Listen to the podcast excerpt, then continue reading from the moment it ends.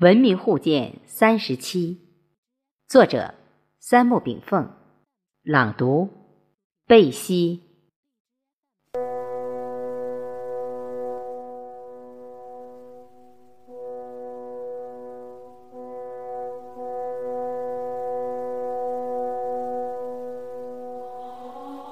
自古帝国崛起皆以战争方式发起，而欧洲诸多帝国兴起，实际是以战争与外交双重手段为开篇辟地的。当我们从地中海走向大西洋的东岸，然后沿着欧洲西岸的大西洋海线由南向北一路走过时，一串串新兴帝国的名字尚犹响耳畔。面对这些帝国，我们更多的是生出中华民族的扼腕之哀。葡萄牙、西班牙、荷兰、英国、法国、德国。五百年前，当人们抛弃陆地上丝绸之路，开始从海上探险时，西班牙向世界西方美洲大陆走向美洲，葡萄牙向东。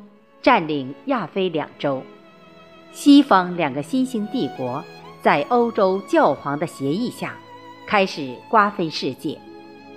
葡萄牙的探险家们沿着海上丝绸之路到达印度之后，葡萄牙成了欧洲第一个全球性殖民帝国。一百年后，葡萄牙被其邻国西班牙帝国兼并。西班牙凭借其海洋霸权开始主宰世界，并建立了世界第一个日不落帝国。鼎盛时期，国土面积达两千万平方公里，在欧洲殖民史上，其国土面积仅次于大英帝国。一千年前，蒙古帝国与俄罗斯帝国的崛起，真正。将欧亚大陆连成一体。十七世纪，荷兰打败了西班牙，成为当时世界最大殖民帝国。其后，不到一百年的时间里，荷兰的国际贸易占世界一半以上。曾经有一万多艘荷兰商船穿梭在世界的各个角落。小小的醉尔之地，荷兰。一个欧洲的弹丸小国，面积与北京市相当，约一万六千平方公里，竟然依靠海洋贸易和海洋霸权，崛起为世界强国，还将我们的宝岛台湾纳入麾下。荷兰帝国在强盛时期，其国际贸易曾超过世界贸易的近四分之三。荷兰帝国的海洋舰队，随着贸易路线走向世界，也主宰了世界。荷兰帝国的崛起，与他们的一项经济改革制度息息相关，这就是邓小平在改革开放时期所引进的一项资本运营制度，即股份制。荷兰企业的股份制建立，为企业融资打开方便之门。不仅壮大了企业的力量，提高了企业的效率，同时也分担了企业的风险。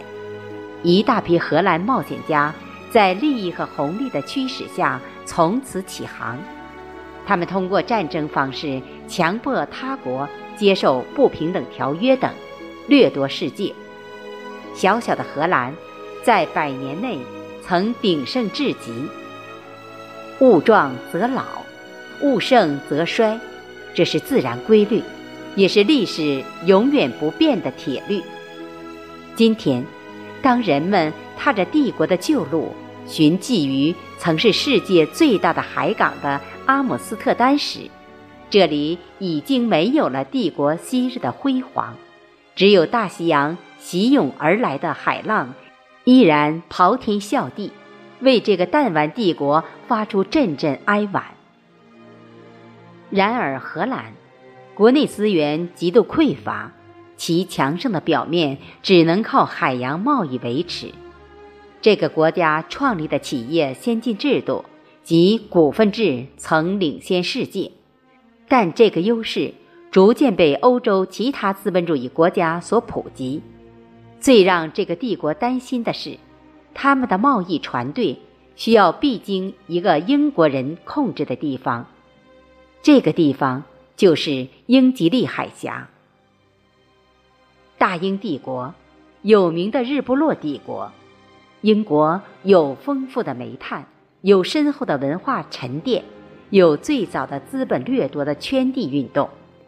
当英国人将水蒸气产生了动力，用于拉动船舶、火车以及其他大型机械产品提供动力时，荷兰的海洋贸易时代被英国的工业化时代所代替。资本最直接的利益滚动方式就是掠夺与殖民。用殖民当地的劳动力和资源无偿发展自己，这就是最初的资本积累。英国得天独厚的地理位置、四季宜人的海洋性气候、遍布全国各地的煤炭、森林、厚密肥美的草原以及丰富的渔业资源，再加上英国人长期基础科学中积累的科技能力。和永不间断的创新能力等，这一切有利因素让大英帝国开始崛起，世界政治、经济、贸易中心也从荷兰逐渐向英国转移。然而，大英帝国的皇家舰队也代替荷兰开始巡航世界。《孙子兵法》言：“善战者，求之于事，而不责于人。”故能择人而任事。当大英帝国的坚船利剑浩浩荡荡扬帆全球，其势之凶，其炮之猛，那些原始部落的海边众国不是望风而降，就是纷纷击败。这是继西班牙帝国后又一个号称日不落的帝国在地球诞生。当然。泱泱大国也永远铭记下自己的耻辱，这就是鸦片战争。